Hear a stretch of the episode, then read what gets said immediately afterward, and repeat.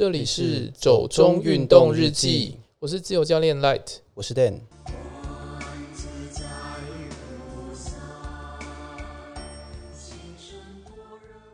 诶，那许巍最近有接到什么新的表演工作吗？最近的表演工作，嗯、呃，比较是平面类。平面类，所以最近比较没有那种表演艺术的演戏啊之类的。也是有啦。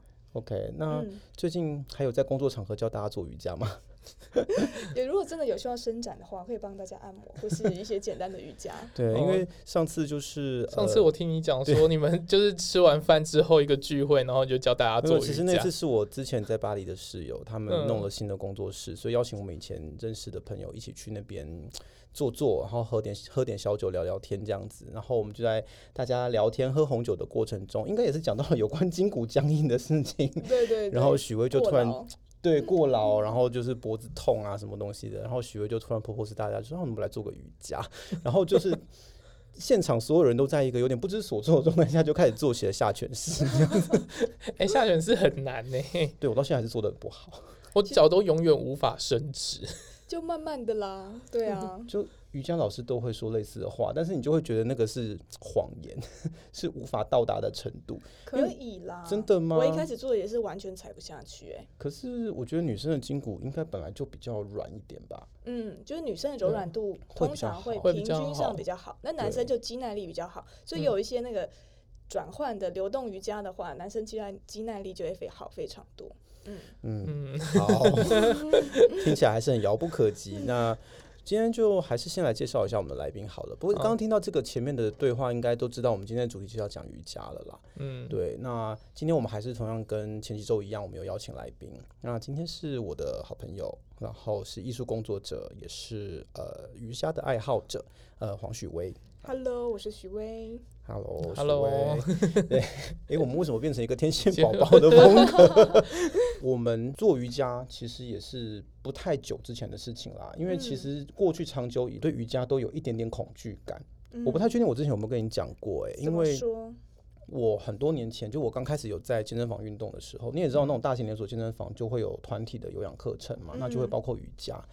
那时候就觉得，哦，我觉得我好像身体有点僵硬啊，我是不是应该去做个瑜伽，让自己的身体柔软一点、舒缓一点这样子？所以就问了几个朋友，他瑜伽有很多很多的课程名称嘛，嗯嗯嗯、什么哈达、八分指法瑜伽什么东西，我就不太知道我应该去上什么，就找了朋友问。他就跟我说啊，哈达是基础，你可以去上哈达瑜伽。我就在一个没有任何心理准备的状况下去，因为我就觉得应该就是去做点伸展之类的吧。就进去教室之后，就跟很多阿姨们在一起，然后老师们就会开始立刻叫你把脚举过头顶啊，什么之类的事情。对，我也就是之前啊，就是开始就是身体不太舒服嘛，肩颈僵硬之类的，就去那种也是一样俱乐部那种健身房做这件事情。嗯，可是我发现就是。他们开始教你做那些动作的时候，他们没跟你讲说他是要拉哪里，嗯、然后我就觉得，嗯，全身上下都好像拉到了，都有拉到，对，但是，嗯，我到底做的是对还是不对？感觉跟大家的姿势好像不一样，对，还蛮常有这个状况，就是其实不知道，不太知道我现在做这个动作，我应该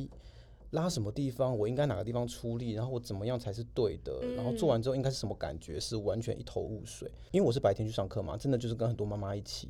其实妈妈都超强，妈妈都超厉害的，对，对啊，而且妈妈还可以就是老师说什么单脚站立之类的，他们就立刻就折起来，就是各种各种扭转跟对折都难不倒他，高手在人间。所以那个时候就开始对瑜伽有点恐惧啦。嗯、那是今年因为他受伤嘛，嗯、所以才说那要不要一起去做个瑜伽？因为他知道我就是长期有肩颈酸痛的问题，所以我们在想说啊，再去试试看这样子。嗯嗯嗯、所以现在才。嗯，去上了一个叫修复瑜伽的课程，对啊。那不知道许巍你自己接触瑜伽的那个开头大概是什么样子呢？呃，是因为你个人的兴趣，还是因为你表演工作上需要，还是有什么意外的因素？这样？我觉得这不用问啊，就这么漂亮的人，仙气这么重，那就是仙女都要做瑜伽。对，仙女就是要做瑜伽。刻板印象，政治不正确。其实一开始做瑜伽，其实是会想要找一个可以固定运动，嗯、然后又不太麻烦的运动。嗯，可是瑜伽它比较偏向是舒缓跟伸展，不是？对啊，它比较多是伸展，而且是使用等长收缩的那种肌耐力的方式。嗯、对，那这样子对你来说运动量是足够的吗？其实也还好，因为我那时候也是需要伸展，然后我平常也有在做其他的运动，嗯、然后会觉得说。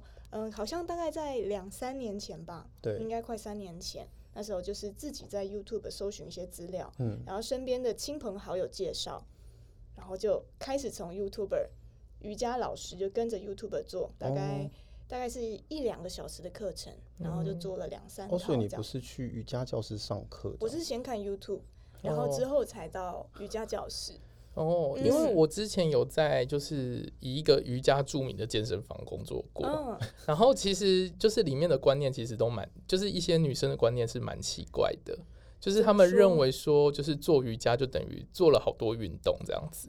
其实全台湾以瑜伽为主打的健身房也没有几间，你要不要直接说出来？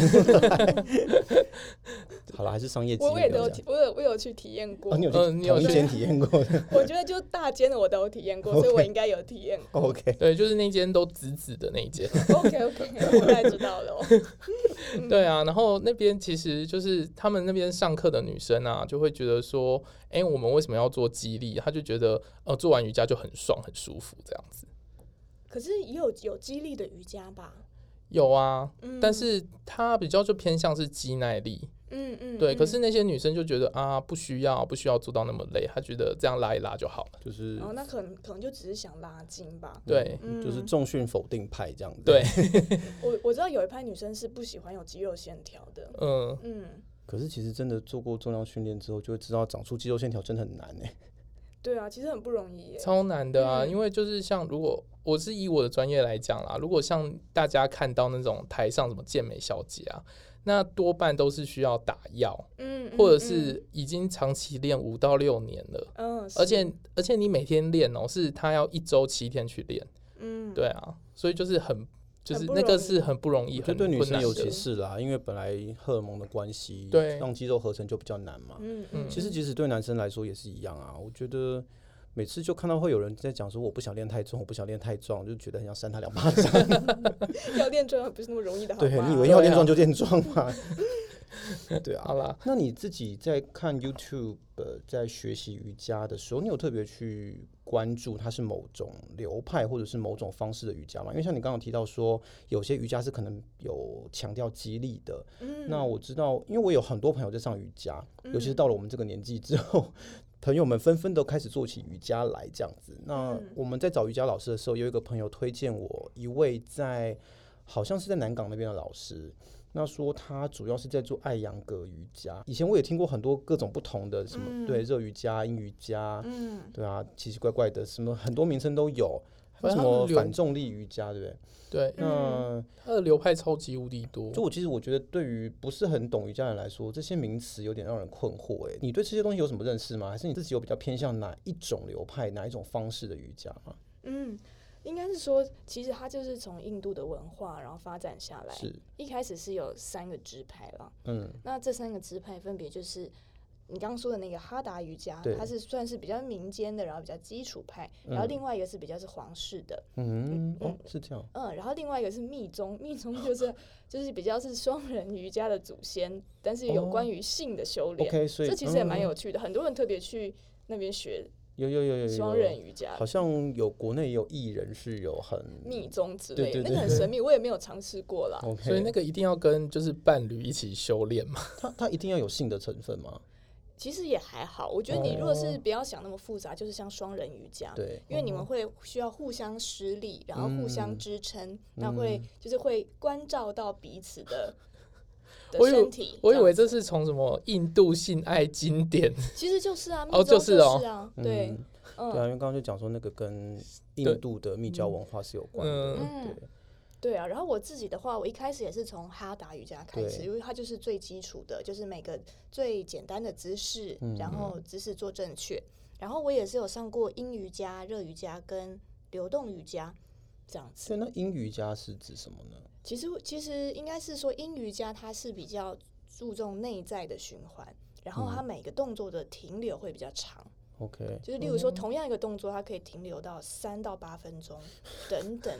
那每每个人定义不一样啦。Okay. 对，嗯。所以，呃。这个东西会比较偏向去跟冥想什么的做结合吗？还是我觉得会哦，因为其实瑜伽本身就是有冥想的概念在里面。对啊，之前有看那个自由潜水的那个纪录片啊，嗯，他们就是很靠，因为自由潜水它需要呃把脑子净空，它这样比较没有耗氧量，所以他们会做很多瑜伽跟冥想的。嗯、对，就上次我们其实自由潜水那一集，我们请了一位选手来嘛，然后就有特别聊到说，自由潜水其实还蛮 zen 的，因为他们很还蛮多自由潜水选手跟呃相关的教练啊，他们其实都会去做上瑜伽课程。嗯，对，就是要让自己的身体能够学会如何去放松，然后如何在海洋当中去跟大海融为一体之类的。嗯、主要就是就是让大脑就是净空啦，因为大脑你想事情就会耗氧，嗯、那它只有一口气，所以越不耗氧就越好。对，嗯、就也是一种修行的概念。对对啊，所以就觉得瑜伽真的就是一个，我觉得跟修行的概念真的一直都是密切相关啦。嗯，对啊，还有牵扯到你刚刚说的那个。呼吸法啊，或者是，其实，在瑜伽里面也有很多种方式。嗯，哦，是吗？嗯，我觉得呼吸其实蛮重要的，因为现在重训来说啊，也是我们也是开始在学习要如何去呼吸这件事情。嗯，然后如果你去呼吸呼对的话，那你的身体就会变得比较轻松。对，我觉得这个真的是一直以来我很大的问题，因为我是被他提醒之后，我才发现其实我不会呼吸耶。是哈，我连日常生活都不会呼吸。我之前也是这样子，你会吗？因为我是会闭气耶，我不知道为什么。他会突然就会闭气啊，其实这是人体正常反应。可是即使不紧张，我也闭气。对，他会不自觉就突然没有呼吸，我会，我会忽然把呼吸停下来，然后是没有意识的，然后就觉得哦，我没有氧气了，然后开始呼吸，然后就会一直处于一个很急促，然后不呼吸，很急促，然后不呼吸的状态。对，所以有时候我在剪是要放松，嗯，应该是、嗯。所以有时候我在剪这个，就是我们现在在讲的东西，我就会突然听到它很大的吸气声。对，我觉得这真是一个，就是被他提醒我才知道的毛病呢。嗯、那我也是期望可以透过做瑜伽来改善这件事情，但是目前为止成效好像还没有很清楚。可以去特别上有关于呼吸法的课程，嗯.因为在我认识这个之前呢、啊，嗯，我会发现，假设呼吸最深层的呼吸是十，然后闭气是零的话，嗯，我会觉得我之前的呼吸大概只在零跟五之间，欸、就没有没有办法那么的深。对对对对对，嗯，肺没有办法那样完全的舒张到。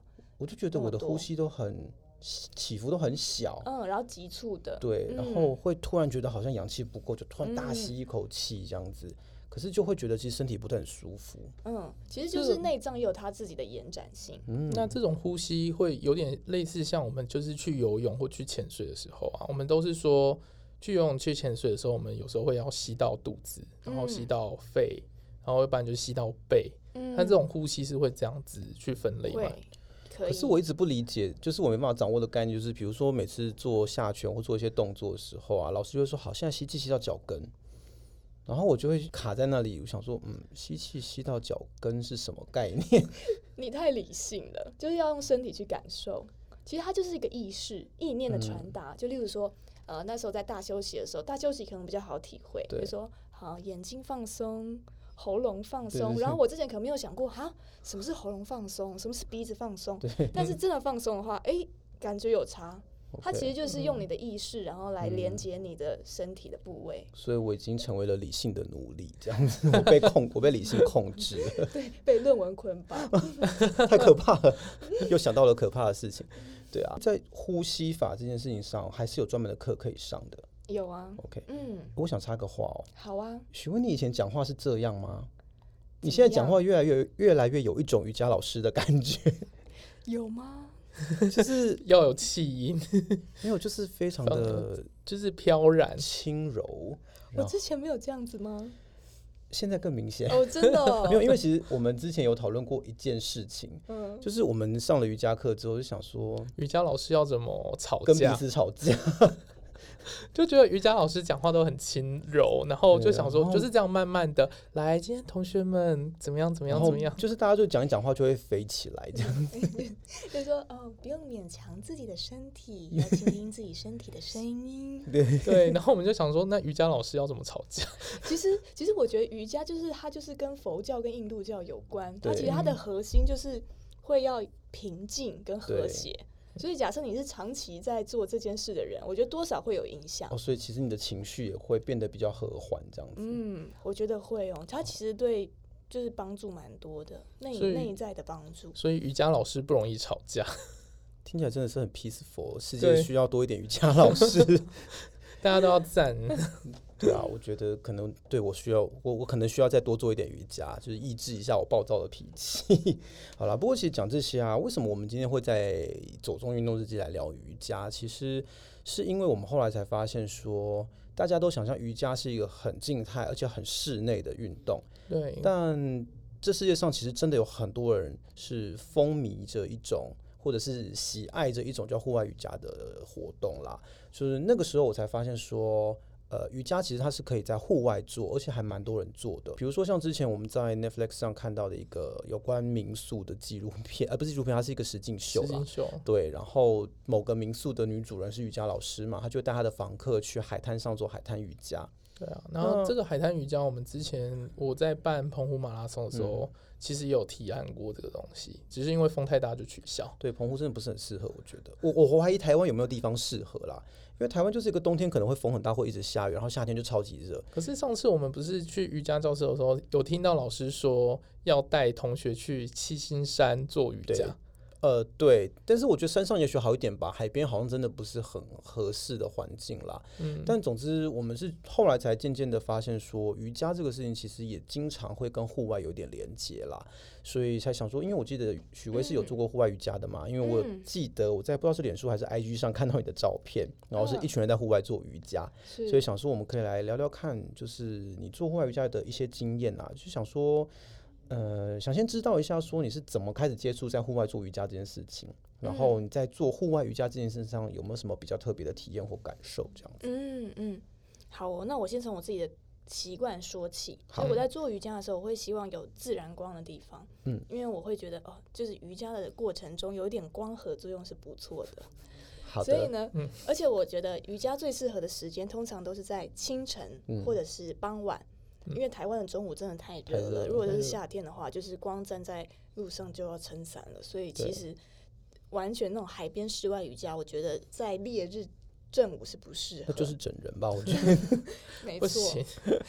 对，所以我觉得，呃，那时候我的户外瑜伽体验是一一开始我是先找方便的地方，嗯，有遮蔽处的大自然，嗯、是。那最容易的其实就是公园啦，嗯，就是公园绿地。呃，是你自己想到要去做这件事情，还是有别人找你去做呢？因为刚好就是有几个朋友也有在做瑜伽，嗯、然后就一起约这样子，就约在某一个公园，像大安森林公园这样。对对对，没错。所以你们原本是你们就是约的时候就说啊，我们今天要去做户外瑜伽，我们就特地约了这件事情要出去，这样吗？嗯。还是说你们是会？呃，在出去玩的过程中，找到了一个山明水秀的地方，就是好，我们来做个瑜伽吧，这样。可是也有过，都有是不是？对，都有过。可是你如果在户外，你们是这种即兴的方法来做的话，嗯，那你们如果没有一些像瑜伽垫之类的东西，不会觉得有点麻烦吗？还是你们会随身携带？随身携带？你觉得去旅行？通常通常会随身携带，就是真的吗？先讲好的啦。然后然后像例如说去露营的话，其实不是那个睡袋下面会垫一个软垫，啊，对，那个其实也很适合，也可以。嗯，OK，这样听起来就跟跑步很像啊，就是随时带着那个跑鞋到某个地方，例如说什么上野公园，就可以跑一圈。我觉得你们的世界都很难懂，我出门不会想要带这些东西，觉得很麻烦。对啊，不过你说像呃约去公园做瑜伽，但我觉得因为许巍也也待过法国嘛，其实我跟许巍算是在巴黎认识的。嗯，法国的公园它其实就很自然。就很像有一片林地这样子，那我可以想象在那里面做瑜伽应该很舒服。嗯，可是像台湾的公园一般都还蛮人工化的，你们会觉得像在这样的地方做户外瑜伽有什么特别的功能功效或是什么比较好的感受吗？嗯，我来分享一下，就是我自己的经验是，对，嗯，如果是在户外瑜伽，我会要求。我会希望是可以接触到土地本身，对，嗯，就是如果是大自然的土地跟室内的人工地板，就会感觉非常不一样。嗯，然后环境周遭的声音，其实像瑜伽里面很多冥想的概念嘛，嗯，就是你要跟你的自然啊，或者是环境融为一体。对，所以环境音如果是，例如说山明水秀，就有一些虫鸣鸟叫啊，或者是自然溪流啊，对，嗯，其实是很不错的一个状态。对，嗯，但是我有一个问题耶。你刚刚说就是要有山明水秀或溪流之类的，嗯，可是因为我在田径场练跑啊，嗯，我真的有看到有一个外国人带了好多人去那边练瑜伽，欸，这也是一种户外瑜伽嘛？也可以啊。可是田径场是一个感觉不太有灵气的地点，就是大家都在你旁边跑步，然后你在一个都是 PU 跑道的运动场上。对啊，而且大家都在叫嚣，哎，快一点，快一点，再快再快，就很吵杂。其实它不会对你做瑜伽的那个心理状况有影响吗？嗯，可是就是看状况吧，就是它至少是个户外嘛，那就跟室内冷气的感觉不太一样。所以你们在室内做瑜伽会开冷气吗？就是看什么样的瑜伽，如果是热瑜伽就不会。哦因为我们的瑜伽老师就是坚持不开冷气的人。嗯。对，因为其实如果是以养生的状态的话，嗯、就是任何人工的东西其实都是多的。然后其实瑜瑜伽也会搭配很多一些什么饮食啊，或者是环保的概念。哎，对，就是我觉得好像好瑜伽老师们都还蛮喜欢跟大家谈。呃，分享一些比如说节气对身体的影响啊，嗯、然后在某种节气我们要避免吃某些食物，或者是我们应该吃些什么比较干，对对对对，它会牵扯到一些很像中医的那种概念。其他的概念是蛮像的、啊，嗯，嗯，就是比较东方的。可是这个在原始印度瑜伽里面就是这样吗？还是有啊，有相关，Okay. 跟他们的饮食也有相关，嗯。那不是应该吃咖喱吗？姜黄粉之类的之类的、啊，他们也是有分很多种，其实就蛮像中药的。嗯，嗯其实真的还蛮有趣。因为我一开始去上这个瑜伽课的时候，有时候会有点不太能进入状况。嗯，因为就是做的过程中会一直讲说，我们现在做这个动作会牵扯到你的肝经、呃肾经之类的。我想，嗯，好好中医哦。然后就跟我想象的瑜伽有点不一样，这样子。嗯嗯，嗯对，所以你们的瑜伽也会这样。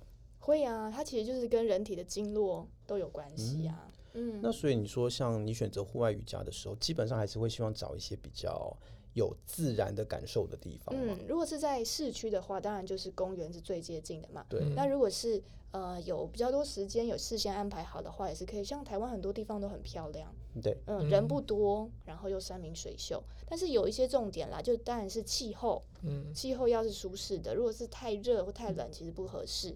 然后在地板的要求，其实也不能太高高低低，或者是都是、嗯、呃都是呃很难踩的石头，就是还是要一个比较偏平坦的地方。所以我觉得七星山那个有可能，因为它是草原嘛，嗯，对，但是就可能会担心紫外线过高，所以还是有有一点树荫会比较好。嗯、所以那这样子，就是有人也会去嘉明湖，也可以啊。其实就是它就是一个打坐冥想，然后一些伸展，所以。应该会有蛮蛮好的获得，没错。就是为了要讲这个主题，我才特别去搜寻了一下户外瑜伽这件事嘛。嗯，因为原本只是知道它存在，但并不知道它其实这么风行。嗯，尤其是在西方，我看西方很多做瑜伽的人都很喜欢在户外做。嗯，比如说像那个呃尼泊尔，当然不用讲嘛，因为它是很靠近印度文化的一个核心，所以我知道会有些人跑去喜马拉雅山做瑜伽。嗯，然后爱琴海，对，希腊爱琴海也有很多人去做。然后甚至像纽约的时代广场，好像一年会有一度的那种什么万人户外瑜伽大会之类的，嗯嗯、我才发现哦，这个原来其实在世界上是很风行的哎。嗯，那像这样的状况下，你们如果有在做户外瑜伽的人，会心中有设定某些觉得必做或者是必去的那种，就是朝圣朝圣点这样子，朝圣之旅，觉得说啊，我人生应该要去那里做一次瑜伽，有这种想法吗？其实尼泊尔跟喜马拉雅山我都很想去哎。想是想去玩还是想去做瑜伽？就是一起的啦。他其实我我像我又觉得 印度的这个有点像是他的观光文化就做的跟瑜伽这个部分就做的蛮好的。你怎么说？因为其实，在例如说你刚说的这种瑜伽之旅或朝圣之旅的话，对，他通常是会去拜见某一个名师，他可能就在当地非常有名，然后很多就著作啊，然后这种瑜伽的书啊或者是什么的，然后。大家就会想说，哦，那我一定要去他的，就是拜师一下，对，嗯、上上一期的课，对，有点像是那种藏传佛教，嗯、他们要去找法王帮他们灌顶之类的。没错，然后他就是会有一个他们很自己风俗文化的那个，有点像饭店啦，但是就是修行室，很很极简，嗯。嗯，然后有一些卫浴设备可能就是还是只有冷水。然后他就是每天有一定的行程，嗯，嗯，就可能要四点半起床做瑜伽，然后吃点蔬食，然后阅读一些经典，然后再冥想，然后再再瑜伽，然后完成一天这样子。哦，所以它就是一个套装行程，没错，套装行程。它其实很像参加禅修班呢，其实就是禅修班的概念啊。嗯，只是说它是用瑜伽的方式来带动你的一些意识的东西。然后有一些有我觉得好像进香团。其实蛮像的啊，其实就很像去佛光山参加那个斋戒五天或三天行程，其实蛮像的。然后有些还会给你一个证照，就是假设你在这段时间内，你有呃通过他们的一些测验，嗯，或者你完成这个仪式，OK，完成这样的学程，嗯、然后也会给有一个证照。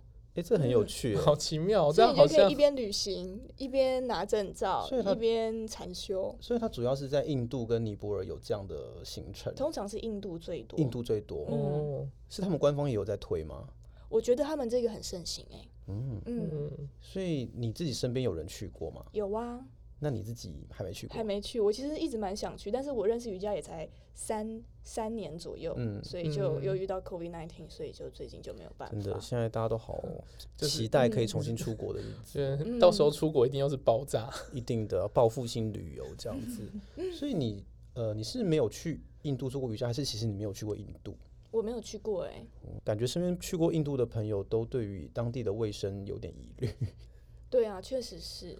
嗯，不过真的还蛮多那种追求性灵发展的人会去啦，嗯、因为我一个学长，他的指导教授也是那种，他是一个外国人，但就是笃信藏传佛教的那一种，嗯嗯，嗯，然后他也是好像有一段时间就是离开学校的工作，然后就跑去跑去尼泊尔吧，住了半年、嗯、一年什么之类的。哇，嗯，我觉得很多这种人呢、欸，去找古医嘛。嗯，希望他有找到，就自己一个人的旅行，然后顺便修行。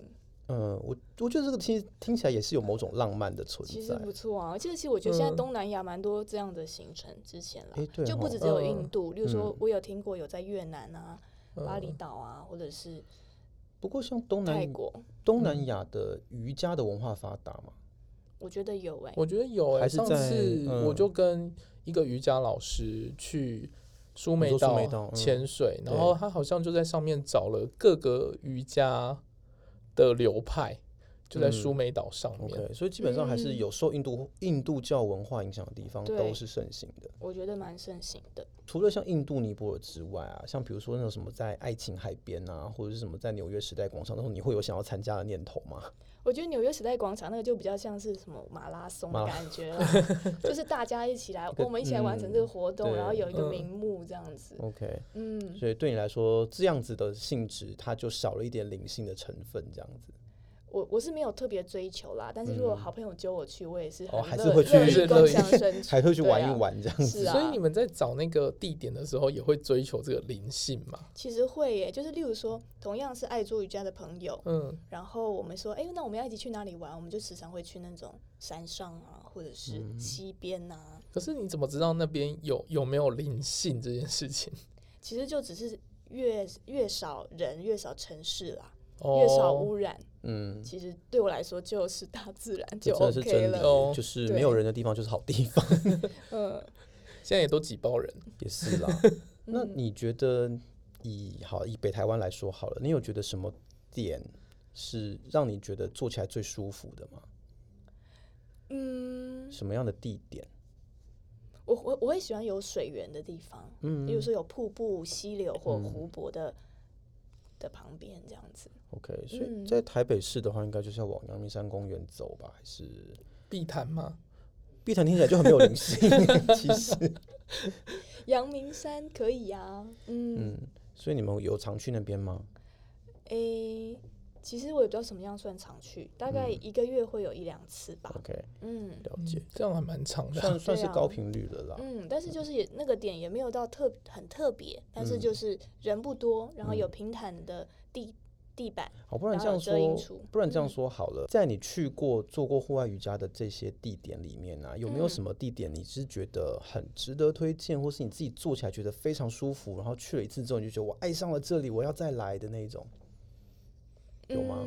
我自己常去的是在我家里附近，就是在圆山的那个，就圆山，嗯，那边有一个步道，然后上面就是有一个平台。OK，没错，所以叫老地方，你们会有没有去过？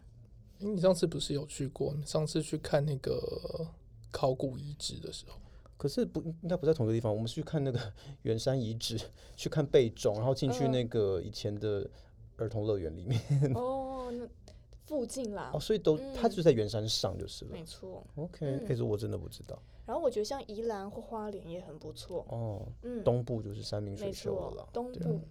的一些呃，不是靠海的地方，比较靠山。嗯嗯。不过像你刚刚提到那个呃印度他们在做这种有点类似禅修营的这种瑜伽体验套装行程啊，他还是蛮强调那种修行或者是人的内在的一些一些修炼吧。嗯。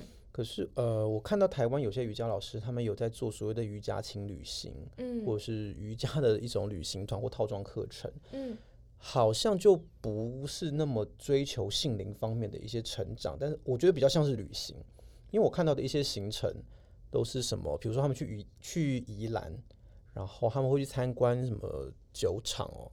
有吗？有酒厂还是什么餐厅、景观餐厅之类的？是要喝完酒然后做瑜伽？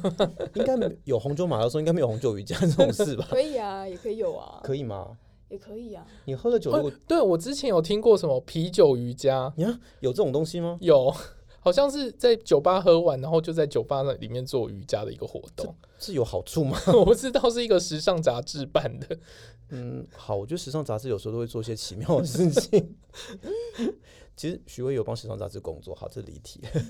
对，就是我看到的，好像可能不太，可能不是酒厂啦，可能是景观餐厅。嗯，然后我就看他们是安排，就是报这个团的成员们就一起去那边吃饭，然后在那个景观餐厅的范围内，就大家来做瑜伽，然后做完晚上可能会去逛罗东夜市之类的。嗯，就是我觉得这个就不是。很像你刚刚描述的那种印度的这种做法这样子。嗯、那像台湾的这种瑜伽的轻旅行或是瑜伽的行程啊，你自己有参加过吗？还是你有听过吗？我有听过，但是，但是我没有参加过。是不吸引你吗？嗯、还是？哎、欸，但是我有参加过，呃，那个是叫什么？有一个悠人神谷啊，悠人神谷他们办的活动，嗯、然后有就也是去他们的排练场，他们排练场就是也是有带一些。简单的肢体，然后其实那就蛮像瑜伽的，嗯、然后又加些乐器跟冥想这样子。对，不过好像在台湾这样子就跟你说那个旅行其实不太一样，不太一样。嗯、对。可是讲到这个，我是想到说，好像台湾一些做，尤其是古乐，嗯，这种太古、大鼓的乐坊，嗯、他们很强调这种对于身体的观想啊，嗯、或者是这种类似瑜伽或者是冥想。可是我觉得，因为他们动作很大。所以他们必须得要做出一些很伸展性的动作。是因为动作吗？嗯，因为我大学的时候有一次就是去那一个记者会，对，然后我们学生自己要去表演，然后就要做一些打鼓，嗯，然后我们打鼓就是真的手要伸到最高。然后每个动作都要这样子一道到位，可是那个就是很那种你知道锣鼓阵的那种做法，因为嗯，我们以前在国乐团，我们对对对对，可是那个就很需要伸展呐。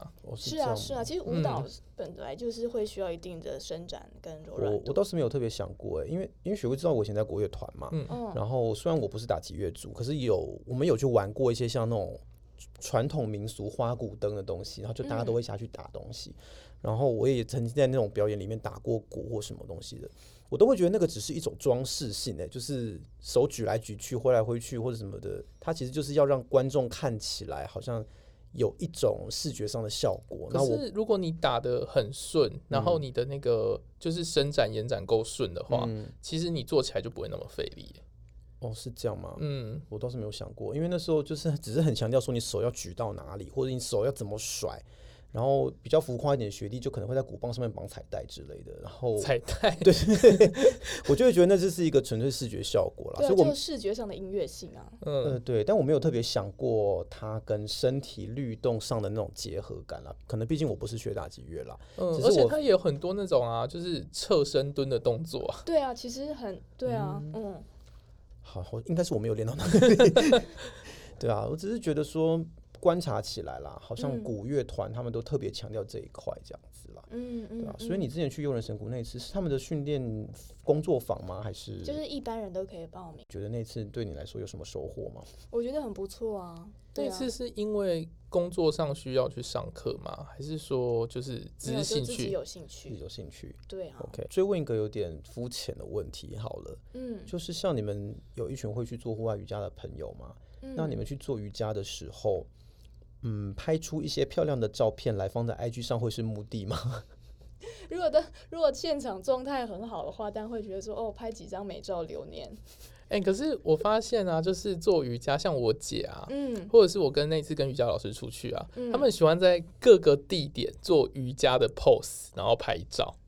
嗯，就例如说什么勇士式啊，什么拜日式之类的，这是一种大家的习惯吗？还是？应该是说，就是如果是跟一般摆 pose 比起来，好像有的比较专业一点，或者是健康一点。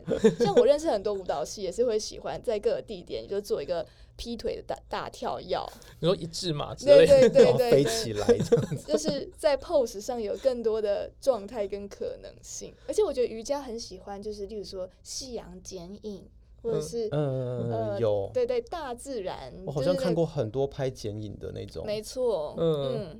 就是某、那个、那个好好，那个那个我以前在找资料的时候啊，Google 就是有一大堆，对对对，感觉已经被定型了。对 对，就是想到在户外做瑜伽，就会联想到在某种姿势下，在夕阳下拍出一张很漂亮的照片，然后发发现动之类的。哎、欸，对，以前就是如果我们在做那个就是提案的时候啊，嗯、就是只要打 Yoga，然后配个颜色，就立刻就是会有我们想要的图片。嗯，瑜伽人对于设计师的贡献也是蛮多的。对，对啊，你自己做这些户外瑜伽，嗯，对你来说，你得到让你觉得收获最大的部分是什么？我觉得就是身心灵的平静，然后跟大自然的结合，然后再加上在一个很舒适的地方运动，嗯，很舒适的地方啊，很接近大自然的地方。嗯嗯，OK。所以你还有什么地，还有什么样的大自然环境是你想去挑战，在那边体验，在那边做瑜伽的吗？例如说什么冰天雪地，或者是 沙漠 之类的，不是说要舒适吗？听起来就一点都不舒适。不是追求心灵的，没有，就是比如说什么大海边，或者是、嗯、呃，对啊之类的。我觉得是呃，蛮可以跟露营结合的，因为你、哦、因为你的露营的营地是不是也要找一个？平坦的地方，平坦，然后是舒适，不能有太多的蚊虫，然后有一些遮阴处是最好的。然后再加上你带的睡袋，它不是有一个睡垫，对，那个睡垫其实就可以当瑜伽垫。所以就是你觉得可以舒适露营的地方，然后一起来做个早上起床来做个户外瑜伽，瑜伽看个日出，然后再吃个早餐，这样子。听起来真的是很哈扣。哎，我不是要说这个，我没有觉得很哈扣。我本来是要说，我觉得听起来很 peaceful。我是 觉得为什么会就是觉得如果出去露营了，应该就是可以睡到饱，还要起来看日出，就有点累。这样嘛？对啊。那所以像这种瑜伽露营，你自己执行过吗？嗯，有哦。对呀。在哪边露营？在垦丁。垦丁？嗯嗯。垦丁很多地方可以录啊，真的、哦，嗯，因为露营好像这一两年也变得非常的热门，嗯嗯，然后就我也没尝试过这样子，可能就大学的时候露营过一次，有点吓到，对。可是我的露营都比较是目的导向的，不会是真的为了露营去露营，嗯、就是什么去哦，你说要去某个地方不得不扎营，对，不得不扎营的那种状况。哦，因为现在有很多营区也不一定要。呃，自己准备那么多啦，就是比较像小木屋的概念，就是有点像是你之前说的那个团体套装行程，就是一个轻旅行，嗯，然后你在旅行中有一个运动，这样子，帮助你身体放松，嗯嗯。那你会有想要来投入这一块吗？在斜杠的后面再多加一个东西？如果这有机会的话，是不排斥啊，对啊，再加个瑜伽老师，对，因为感觉现在也是蛮有市场的，就是。瑜伽跟旅行两者都，呃，瑜伽跟露营两者都蛮夯的，这样子，嗯，嗯。对啊，可以来开一个国内旅行团。之类的，就是露营团，然后接瑜伽，或者是直接弄个弄个旅行社，就带大家去印度之类的。好喽，那我想，因为我们节目时间差不多了，嗯，那今天就很谢谢许巍来这边跟我们做分享。对，那我们要以无声声的嗡音来结束今天的对谈。回向给我们自己的身体，生生世世的父母，很棒的结尾。好，那我们就先这样喽。好，谢谢，谢谢，谢谢，拜拜。如果喜欢我们的内容，欢迎订阅。如果有任何问题，欢迎上 FB 或 IG 搜寻“走中运动日记”。如果你们是 Apple Podcast 的用户，也欢迎帮我们留下五星的评价或留言，告诉我你们的想法哦。谢谢你们，谢谢。